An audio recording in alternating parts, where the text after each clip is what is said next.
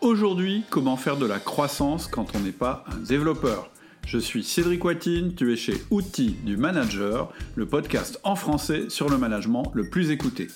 Attention, aujourd'hui je te propose un nouveau modèle mental pour enrichir ton rôle de manager, que tu sois salarié ou chef d'entreprise.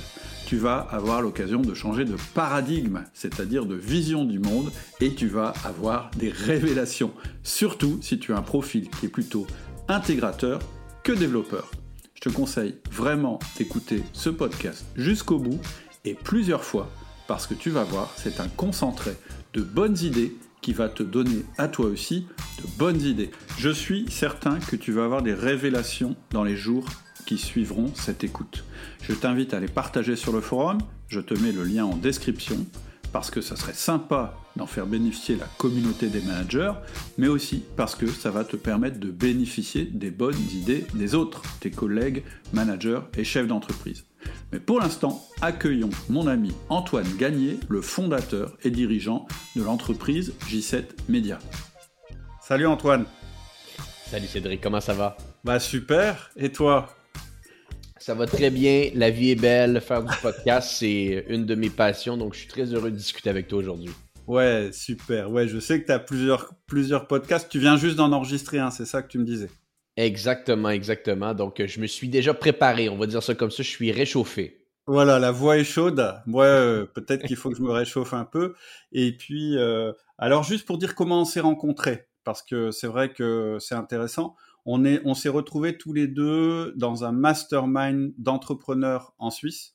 Ouais. Et euh, tu venais là pour faire euh, une présentation, plusieurs présentations sur ton métier dont on va parler tout juste.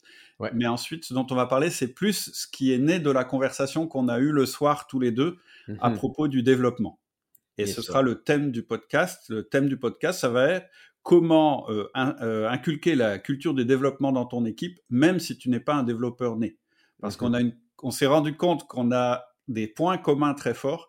Et un des points communs qu'on a, c'est qu'on est tous les deux des personnes qui avons développé nos entreprises de manière euh, assez forte et qui pourtant à la base n'avons pas forcément ce tempérament de, de, de, mec qui veut développer, qui veut aller dans le dur, qui veut, qui veut faire du développement, etc. Et je pense qu'on peut en tirer des leçons intéressantes qui vont intéresser les managers qui se reconnaissent dans ce profil.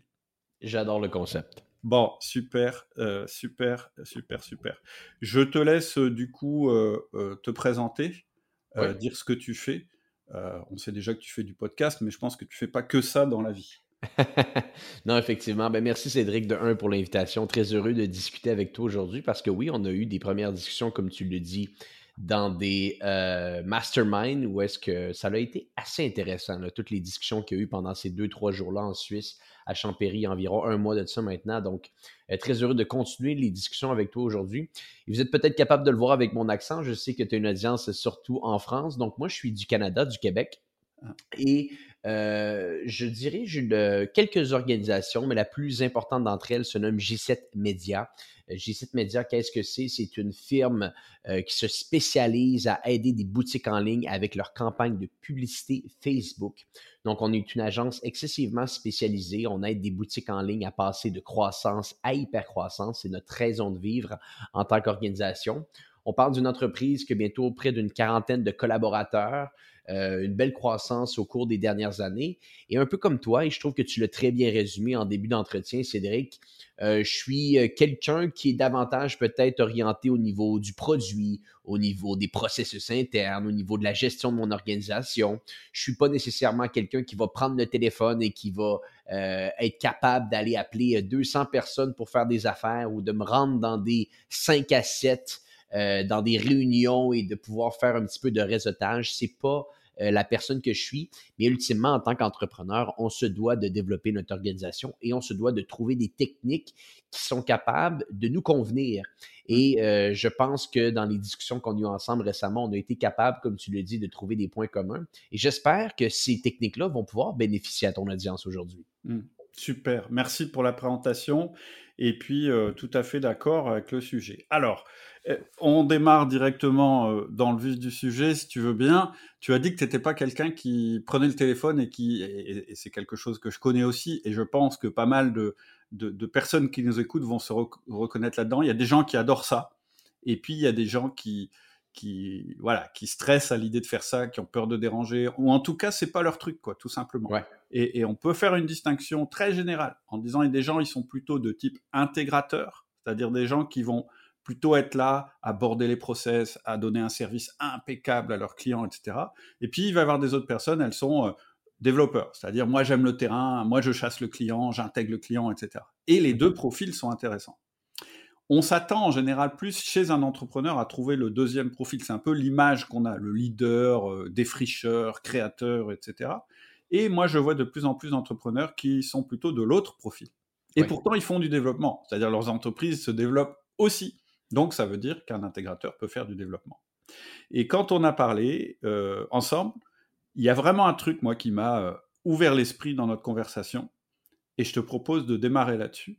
C'est euh, développer à partir d'assets, à partir d'actifs, à partir de choses qui sont déjà existantes mmh dans ton business.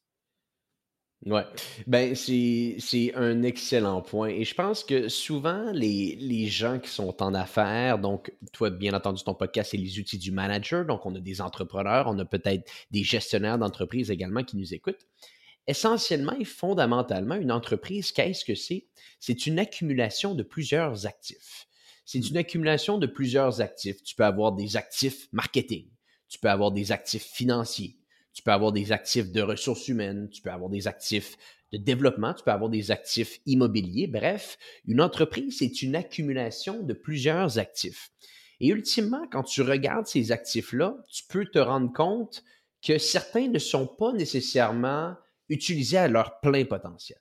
Hmm. Utilisés à leur plein potentiel. Et quand tu commences vraiment à comprendre ton entreprise selon plusieurs sources d'actifs différents, c'est là que tu peux avoir des étincelles et des révélations euh, qui, vont être, euh, que, tu vas être capable de te rendre compte en tant qu'entrepreneur, en tant que gestionnaire.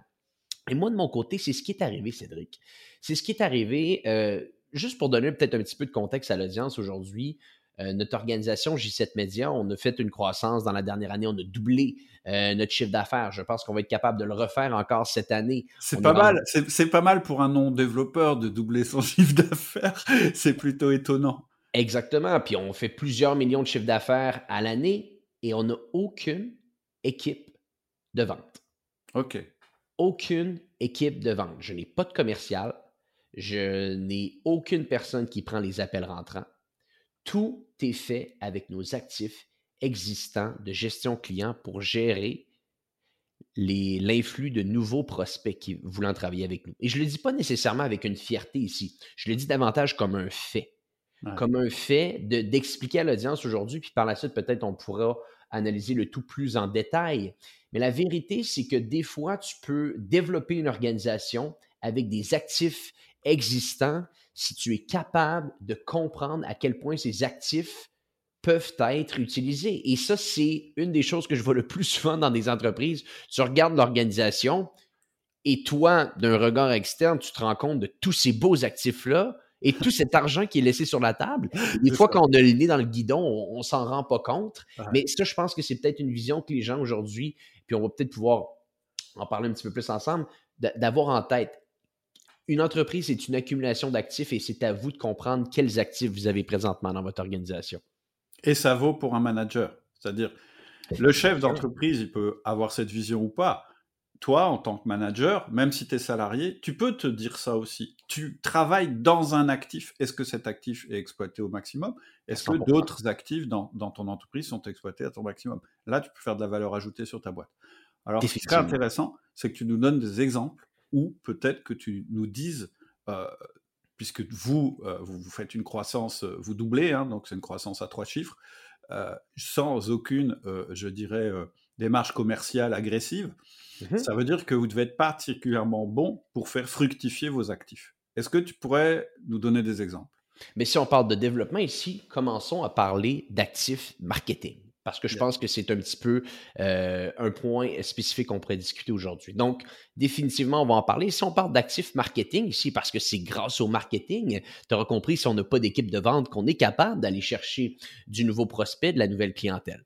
Donc, comment qu'on s'y prend? Ben, on a euh, établi euh, des, on a bâti des actifs marketing à travers les dernières années qu'on pourrait appeler, pardonnez-moi l'anglicisme, evergreen.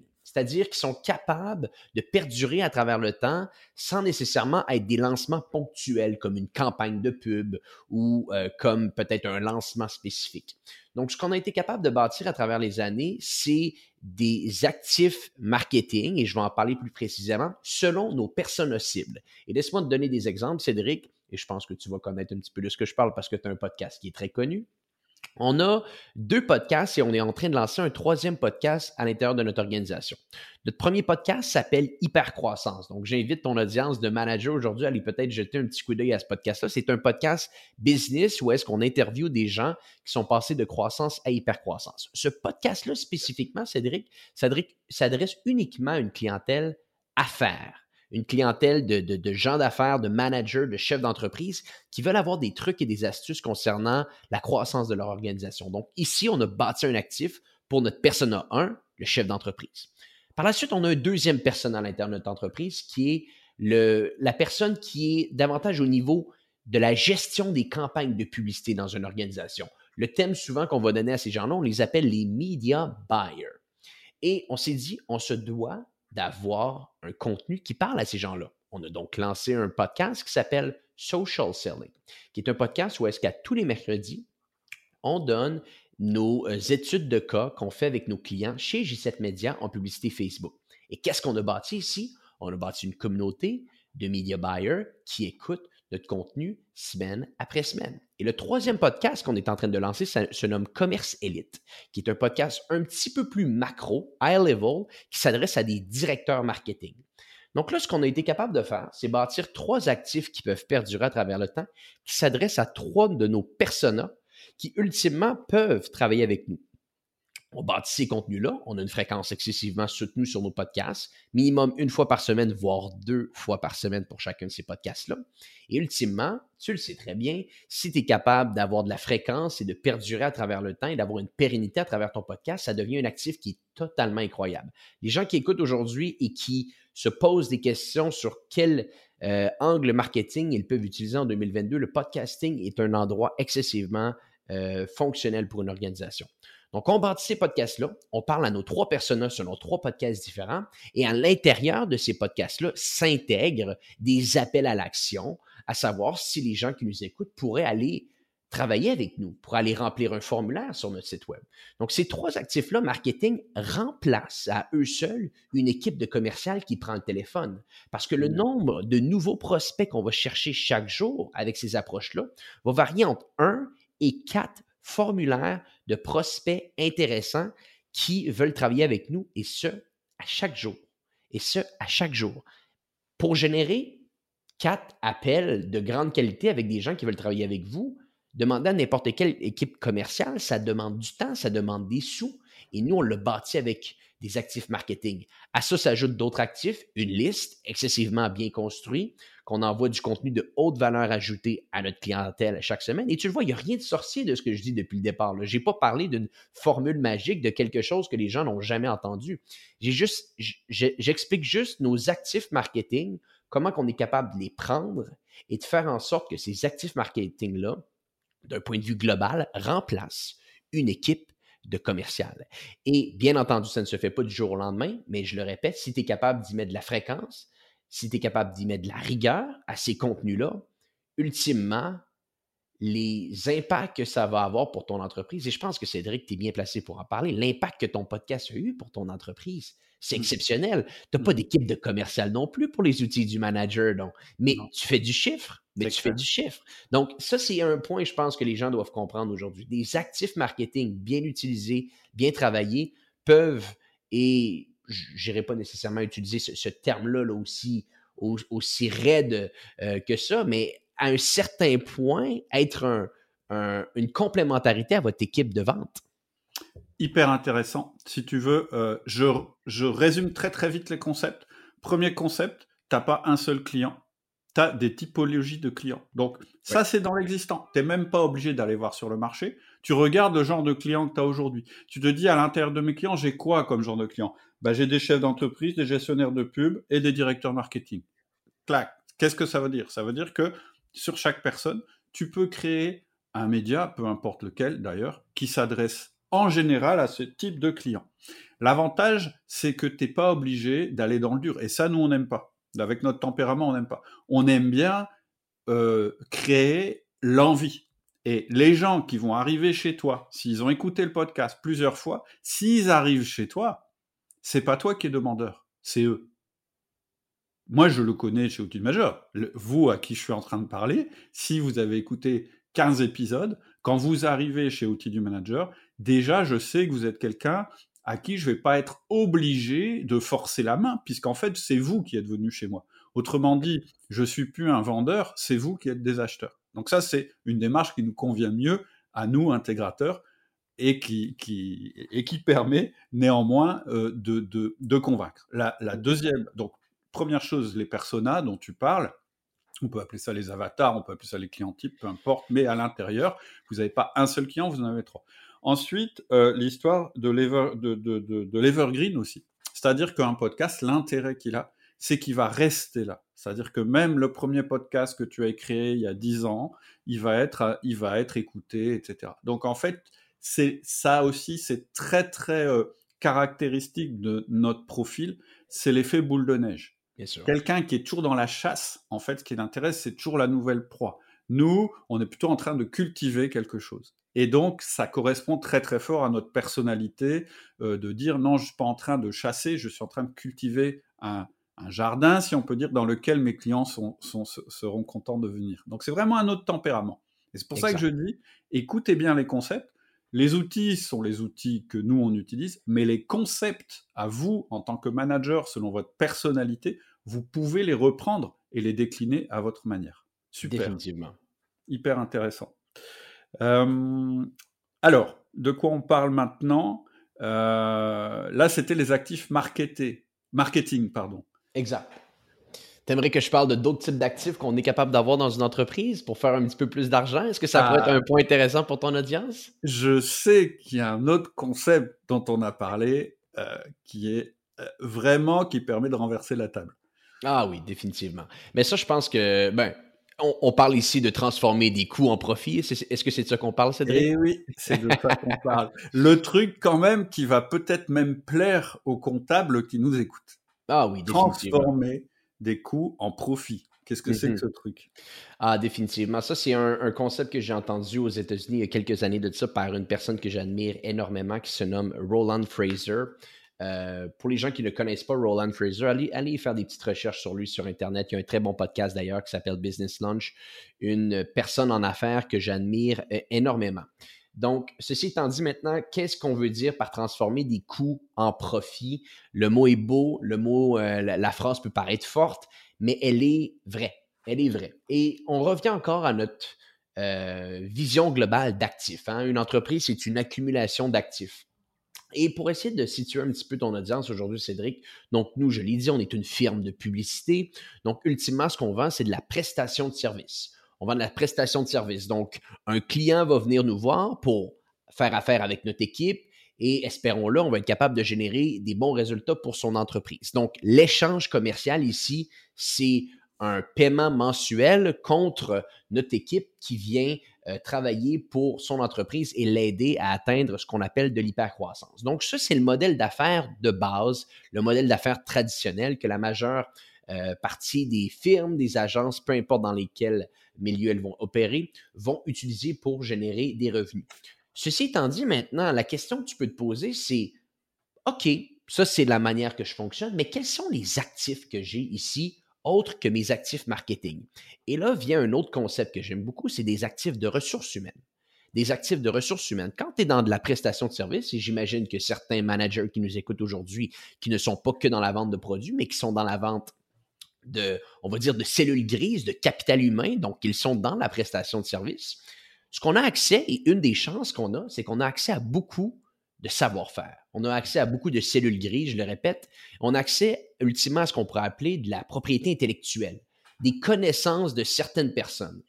Et la, réalité, ou du moins dans mon domaine, ce qui s'est déroulé, c'est que je me suis rendu compte qu'il y avait énormément de gens, énormément de gens qui voulaient faire affaire avec nous pour notre service, mais qui voulaient également avoir accès aux connaissances, avoir accès à nos ressources pour leur poser des questions.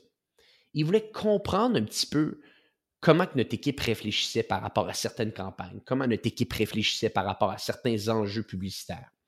Et là, euh, de fil en aiguille, beaucoup de questions sont venues de prospects nous disant est-ce que vous faites du coaching? Est-ce que vous faites de l'accompagnement? Et moi, ce n'est pas un modèle qui m'intéresse parce que je trouve ça excessivement difficile de faire une, business, encore une fois, pardonnez-moi l'anglicisme, scalable en vendant des heures d'accompagnement. Je ne trouve pas que c'est un beau modèle. Donc, qu'est-ce qu'on s'est dit? On s'est dit comment peut-on transférer un coût qui je tiens à le dire aux gens qui nous écoutent aujourd'hui, dans de la prestation de service, ça doit être la même chose pour vous. Nous, chez, dans notre organisation, 75% de nos charges, c'est du salaire. C'est du salaire. Donc, pour faire simple, notre coût numéro un, c'est du salaire. Et là, on s'est posé la question, qui est prêt à payer ces salaires-là autres que nous? C'est une question qui est ambitieuse. Mmh. C'est une question, par contre, qui mérite d'être posée. Qui est prêt à payer ces salaires autres que nous? Et qui est prêt à payer ses salaires autres que nous sans nécessairement qu'on ait à demander plus de travail à ces gens-là? Et là, c'est là qu'on a regardé certains modèles on s'est dit, les gens nous posent des questions, les gens veulent avoir accès à notre propriété intellectuelle, les gens veulent avoir accès à notre cellule grise. On pourrait leur donner accès. On pourrait faire en sorte qu'ultimement, ils payent les salaires de nos employés. Hein. C'est, encore une fois, je le répète, c'est ambitieux comme vision, mais c'est ça la vision que j'essaie d'amener ici. Et qu'est-ce qu'on a décidé de faire au lieu de vendre des banques d'heures? On a simplement décidé de créer un canal de communication euh, techniquement très simple avec un, canal Slack.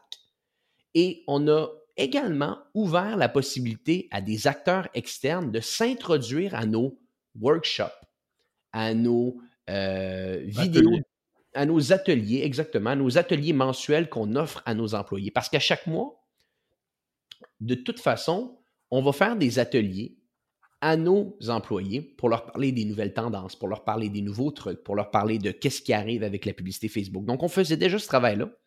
On avait déjà des employés qui étaient dans un canal de communication, donc c'est des actifs existants. Et on s'est dit, on va ouvrir ça.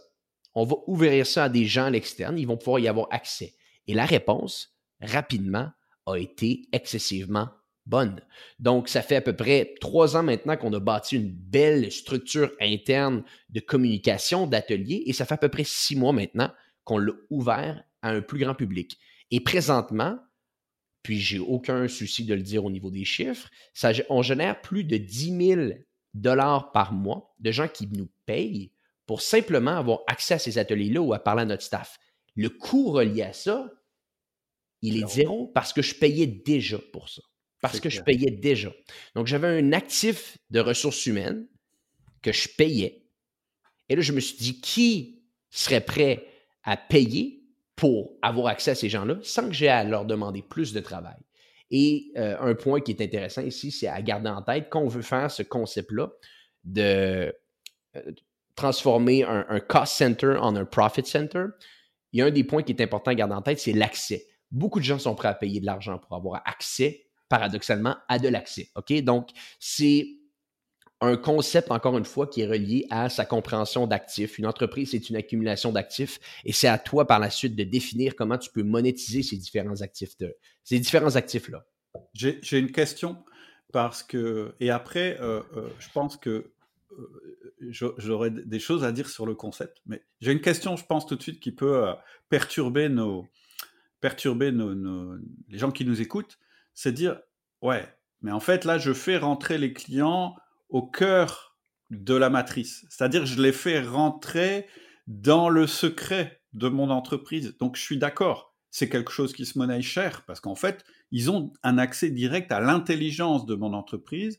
Et au lieu d'être des clients d'un produit ou d'un service, ils deviennent quelqu'un qui a directement euh, accès à la matière grise. Et là, la question que des gens vont se poser, ils vont se dire, ouais, mais le problème, c'est que mon client, s'il rentre à l'intérieur de mon entreprise, qu'il est capable de saisir la valeur qui normalement est la valeur interne sur laquelle je fais de la marge, est-ce que finalement le risque, c'est pas que il prenne l'intelligence, qu'il a copie chez lui et après il a plus besoin de moi? Deux réponses à ça. Deux réponses à ça. La, la réponse numéro un, c'est que de toute façon, il y a des entreprises qui vont vouloir ultimement bâtir, des dans mon contexte, des départements marketing à l'interne. Voilà. Ça, c'est dans leur tête. Que je leur donne ou que je leur donne pas l'information, c'est clair dans leur tête. Il y a des organisations qui préfèrent externaliser parce qu'ils ne veulent pas s'en occuper. Il y a des entreprises qui préfèrent internaliser. C'est propre à chacun. On le voit tous les jours, très rapidement, à quel type de personnes on parle ici. Est-ce qu'ils veulent davantage le faire à l'interne ou à l'externe? Donc ça, l'académie n'a pas accéléré le tout. L'académie, qui est ce qu'on a lancé ici, le donner accès aux gens euh, au, canal de communication et aux ateliers internes, lancer le tout n'a pas changé la dynamique. C'était déjà établi. Hmm. Donc, pour nous, ça ne change absolument rien.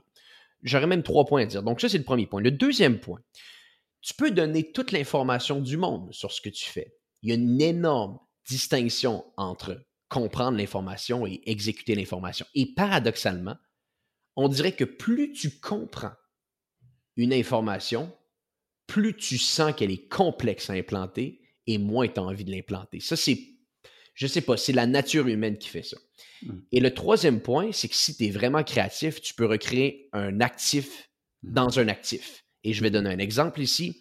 En ouvrant l'accès à l'académie, qu'est-ce qu'on a été capable de faire? On a été capable d'intégrer des gens qui étaient des grosses entreprises qui voulaient internaliser leur placement média à l'interne, qui pourraient être des clients de G7 au niveau de l'agence, mais qui préfèrent l'internaliser, donc qui préfèrent qu'on leur donne des trucs et qu'ils le fassent à l'interne. Mais de l'autre côté, on a également attiré nos compétiteurs. Mais on ne les considère pas comme nos compétiteurs. Hmm. On a intégré des agences, on a intégré des freelancers qui font de la publicité Facebook et qui sont dans l'académie. Et qu'est-ce qu'on fait? Il y a énormément de gens qui viennent à nous pour travailler avec nous et dans notre organisation, on ne peut pas travailler avec tous les clients. Il y a certains critères avant de travailler avec G7 Media. Qu'est-ce qu'on fait? On prend ces prospects-là qui cherchent un partenaire en publicité Facebook et on ouvre des discussions avec les gens qu'on forme dans l'académie à savoir si eux sont intéressés d'avoir accès et de travailler avec ces clients-là. Et là, on fait une introduction. Et encore une fois, on monétise cette introduction-là. Donc, on peut monétiser un actif dans un actif qu'on a créé. Donc, il y a aussi ce contexte-là à comprendre. Donc, au final, pour répondre très simplement à ta question, je ne pense pas que les gens doivent avoir peur de le faire. Au contraire, il y a beaucoup plus d'avantages que d'inconvénients quand on fait la balance des choses. Et en plus, on crée une culture commune, finalement, qui fait que nos équipes communiquent encore mieux entre elles. Et ça, c'est important. C'est-à-dire qu'en fait, ce que j'aime bien aussi dans ton concept, et je le dis souvent, moi je dis la culture d'une entreprise, c'est la somme des comportements qui ont lieu dans cette entreprise. Au-delà de tout ce qu'on écrit, ce qui compte, c'est comment à l'intérieur de l'entreprise ça se passe. C'est quoi l'expérience employée? Ensuite, il y a l'expérience client. Et plus ton expérience client et ton expérience employée sont proches, plus tu vas avoir des clients qui vont te respecter, qui vont te comprendre, et plus tu vas pouvoir travailler avec eux. Alors juste, euh, pour récapitaliser, il y a un autre concept sur lequel tu es passé très vite parce que je pense que pour toi, c'est quelque chose de naturel, parce que tu as cet esprit de tout voir en termes d'actifs. C'est très important pour les gens qui nous écoutent et qui travaillent dans la prestation, c'est-à-dire les gens qui ne travaillent pas dans la vente de produits, mais la vente de prestations intellectuelles. Vous savez que ce genre d'entreprise, elle est très difficile à vendre, parce qu'en général, sa valeur dépend de la valeur individuelle de toutes les personnes qui travaillent et qui chacune dans sa tête a un petit bout de l'actif et donc on se dit ouais mais si la personne s'en va et surtout si c'est le dirigeant eh bien la, boîte ne vaut plus rien donc en amont tu as dit une chose c'est que vous avez créé une, une académie en interne et ça je vais encourager toutes les personnes qui nous écoutent, qui travaillent dans le domaine de la prestation intellectuelle et pas dans la livraison de produits, qui n'ont pas de brevets, etc., à créer cette espèce d'académie en interne parce que c'est la meilleure moyen, moyen de capitaliser déjà les connaissances. C'est-à-dire que quelqu'un qui arrive dans ta boîte peut mhm. passer par cette académie. C'est un lien très fort de culture managériale entre les personnes. Et comme tu le dis, en plus de cet actif, tu peux en faire un actif euh, que tu peux monnayer, euh, pas au moment où tu vendras ta boîte plus tard, mais au moment où tu vends ta prestation maintenant. Exactement. Ultra, ultra intéressant. Euh, après, un autre exemple auquel j'ai pensé en t'écoutant parler euh, de, de, démarche d'expense to profit, je crois que je ne me trompe pas si je dis que euh, le département, l'actif qui rapporte le plus à Amazon, si je te pose la question, tu vas me dire, bah, c'est la vente de produits sur le web. Et non, qu'est-ce que c'est que l'actif qui rapporte le plus aujourd'hui à Amazon? Tu le sais ou pas? C'est AWS. C'est AWS. Et AWS a été bâti sur la. Puis, encore une fois, ce que j'explique aujourd'hui, puis c'est excessivement intéressant, Cédric, que tu amènes le point, parce que c'est des concepts qui existent depuis des années. on n'invente rien ici, mais Amazon est l'exemple parfait d'une compréhension totale de leurs actifs. Hmm. Amazon est un exemple parfait d'une compréhension totale de leurs actifs, c'est-à-dire qu'ils ont bâti une entreprise extraordinaire de vente de produits hmm. qui, sur papier, soyons d'accord, ce n'est pas une entreprise qui a beaucoup de marge de profitabilité, mais qui a énormément de volume et qui a énormément de connaissances qui s'est fait autour de cet écosystème-là. Et ces connaissances se sont transférées sur une, euh, des, des, serveurs qui sont AWS qui littéralement pilotaient tout le back-end, pardonnez-moi encore une fois l'anglicisme, de Amazon. Mm. Et ultimement, se sont dit pourquoi pas utiliser ce, cette intelligence-là pour d'autres organisations. Et pour les gens qui nous écoutent aujourd'hui, c'est on parlait de compétiteurs tout à l'heure. Il faut savoir une chose, Amazon euh, est dans le volet vidéo avec Prime Video maintenant, qui quand même devient une bonne ligne de service pour leur organisation. Certains, euh, certains bons revenus, certains bons profits qu'ils vont faire ici. Netflix, leurs serveurs sont sur AWS. Netflix, leurs serveurs sont sur AWS. Ah, Prime Video et, Netflix sont les deux plus gros compétiteurs dans le streaming, euh, on peut dire ça ainsi. Et Netflix est sur les serveurs de AWS. Donc, et tout, et tout fonctionne bien ici. Donc, il y a une manière des fois de voir nos compétiteurs de, de manière distincte que simplement, je dois prendre les parts de marché. Si on est intelligent, on peut se rendre compte que au lieu de réduire la tarte avec nos compétiteurs, on peut la grossir. On peut la grossir. Et ça, je pense que c'est un point que les gens doivent bien comprendre. Super intéressant.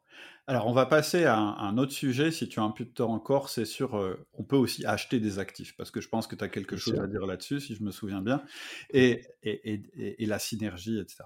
Juste, comment vous pouvez euh, euh, utiliser ce qu'on vient de se dire au lieu de voir votre entreprise comme une entité globale dont vous êtes soit le patron, soit un salarié, etc., commencez à réfléchir autrement.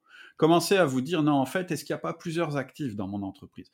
Je, je, je, je, vous laisse faire parce que je ne connais pas votre entreprise. Mais déjà, est-ce qu'il n'y a pas plusieurs actifs dans votre entreprise? Moi, je vous dis, c'est sûr, il y a plusieurs actifs. Ces actifs-là sont-ils tous exploités à fond? Comme tu le disais, en général, quand on fait cette analyse, c'est juste un changement de point de vue, c'est juste un changement de paradigme. Je ne regarde plus la réalité de la même manière, donc des évidences vont arriver. Et vous allez vous rendre compte qu'en fait, l'entreprise laisse de l'argent sur la table. Tout le temps. Tout le temps. Et vous qui n'êtes pas développeur, qui êtes peut-être dans un service comptabilité, qui êtes peut-être euh, dans une administration des ventes, etc., etc., tout d'un coup, vous réalisez que vous aussi, vous pouvez faire du développement, ou on va appeler ça de la croissance.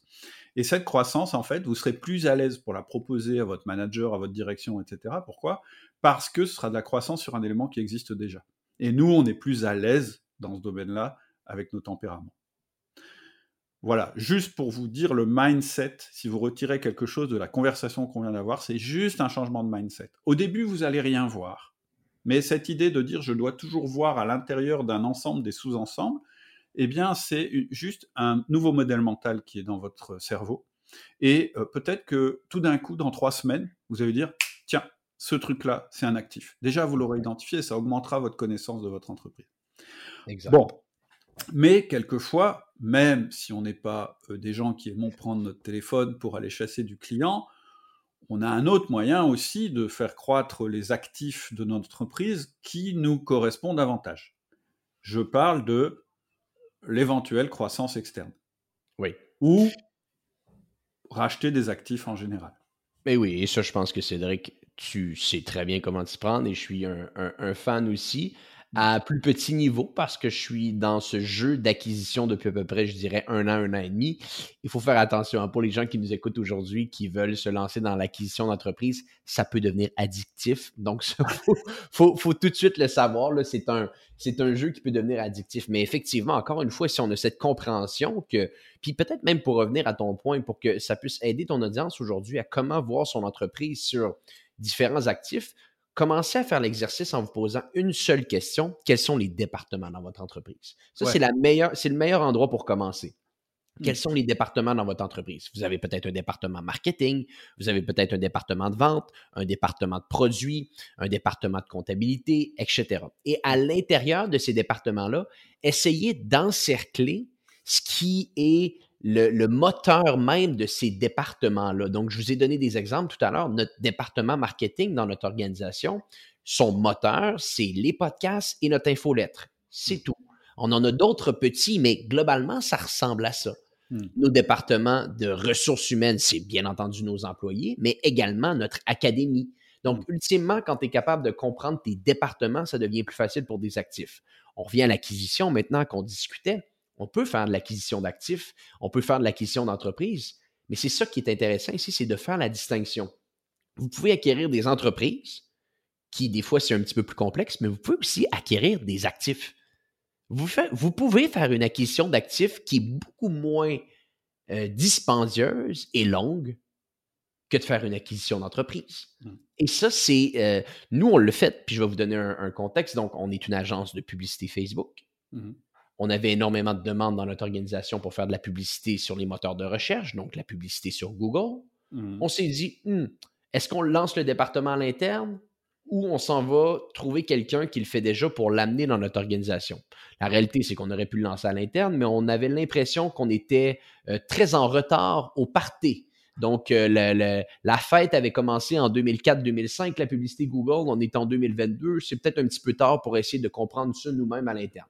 Donc, hmm. on est allé voir des joueurs. Et ce qu'on a fait, ultimement, on a acheté un département seulement d'une entreprise. Mmh. Donc, l'entreprise, au niveau de ses actions, elle est restée ainsi, mais on est allé chercher l'actif d'une entreprise qui était uniquement le département de publicité sur les moteurs de recherche. Et on l'a intégré dans notre entreprise. Une euh, transaction beaucoup moins longue et beaucoup moins dispendieuse que d'acheter une entreprise au complet, mais dont importante. Dont importante parce que du jour au lendemain, on pouvait aller voir nos propres clients et leur dire le service que vous nous demandiez depuis plusieurs années, le voici. Et bien entendu, si tu es capable d'être bon en négociation et de bien comprendre quels sont les leviers, vous pouvez vous rendre compte qu'une acquisition peut ne pas vous coûter tellement d'argent si vous êtes capable de bien construire ça. Mmh. Donc, ça, c'est un point qu'on est capable de voir. D'autres actifs également qu'on peut aller acheter, et je pense que j'avais, je vous avais parlé au, Mastermind de faire l'acquisition d'un groupe Facebook. Un groupe Facebook, c'est un actif pas tellement dispendieux à aller acheter que vous êtes capable de faire et que vous êtes capable d'aller acquérir. On l'a fait, il y a quelques années de ça. On a pris un groupe qui s'appelle Publicité, euh, Publicité Facebook pour francophones. Et maintenant, ça nous appartient. C'est devenu un actif marketing également dans notre département. Donc, voyez vos actifs internes et voyez également des actifs externes que vous pouvez aller acquérir. Vous allez vous rendre compte que des fois, les transactions, ça va se faire beaucoup plus rapidement que d'acheter une entité au complet. Super intéressant. Et effectivement, euh, tout le gros boulot euh, euh, de démarrage qui est épuisant, que voilà qu'on n'adore pas faire, de par notre tempérament, on se dit mais pourquoi je vais aller réinventer un truc qui existe déjà ailleurs, qui est très très bien fait, alors que effectivement si je suis un peu malin et en bonne synergie avec la personne à qui je rachète cet actif parce que c'est plus forcément sa priorité, eh bien, je peux gagner peut-être 4, 5 ans euh, et, directement récupérer quelque chose qui va marcher. Et puis, la cerise sur le gâteau, c'est que quand vous mettez deux actifs ensemble, ça, ça euh, rend. C'est pas 1 plus 1 en général. C'est pas 1 plus 1 égale 2, c'est 1 plus 1 égale 3. Parce qu'en fait, tu récupères du client, parce que tu te rends compte que tout d'un coup, il y a des synergies qui n'existaient pas avant, que tu peux inventer, etc., etc., etc.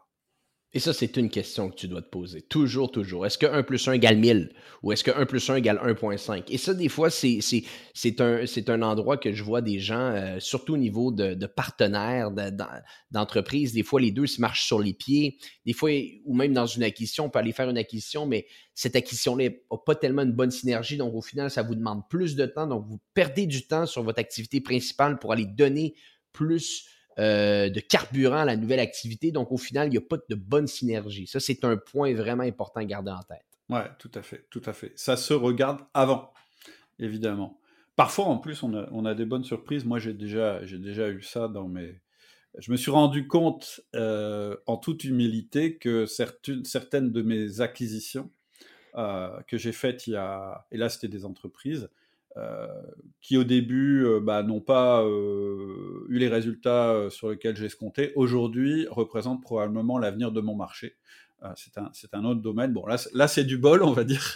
je l'ai pas fait exprès, mais je le constate a posteriori. Je me suis dit, dis donc, heureusement que, en fait, finalement, on a ces gens-là avec nous aujourd'hui, ces compétences qu'on n'avait pas à l'époque, etc., etc. Parce qu'en fait, c'est le nouveau trend du marché.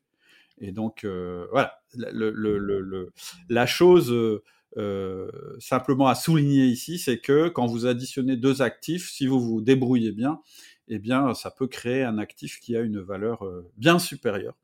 Ok. Écoute, euh, je pense qu'on a déjà fait un beau tour de pitch. Je ne sais pas ce que tu en penses. Ben, j'espère que ça va aider ton audience. Est-ce que tu penses qu'on a donné des bons trucs à ton audience, Cédric? Eh bien, je vous invite à répondre sur le forum. Moi, je ne vais pas répondre à la place de mes auditeurs. J'en sais rien. Moi, je sais que j'ai passé un moment formidable avec toi, comme d'habitude. Hein, euh, c'est bien d'ailleurs que ça devienne une habitude. J'espère que ça pourra euh, vraiment vous profiter euh, à vous qui nous écoutez.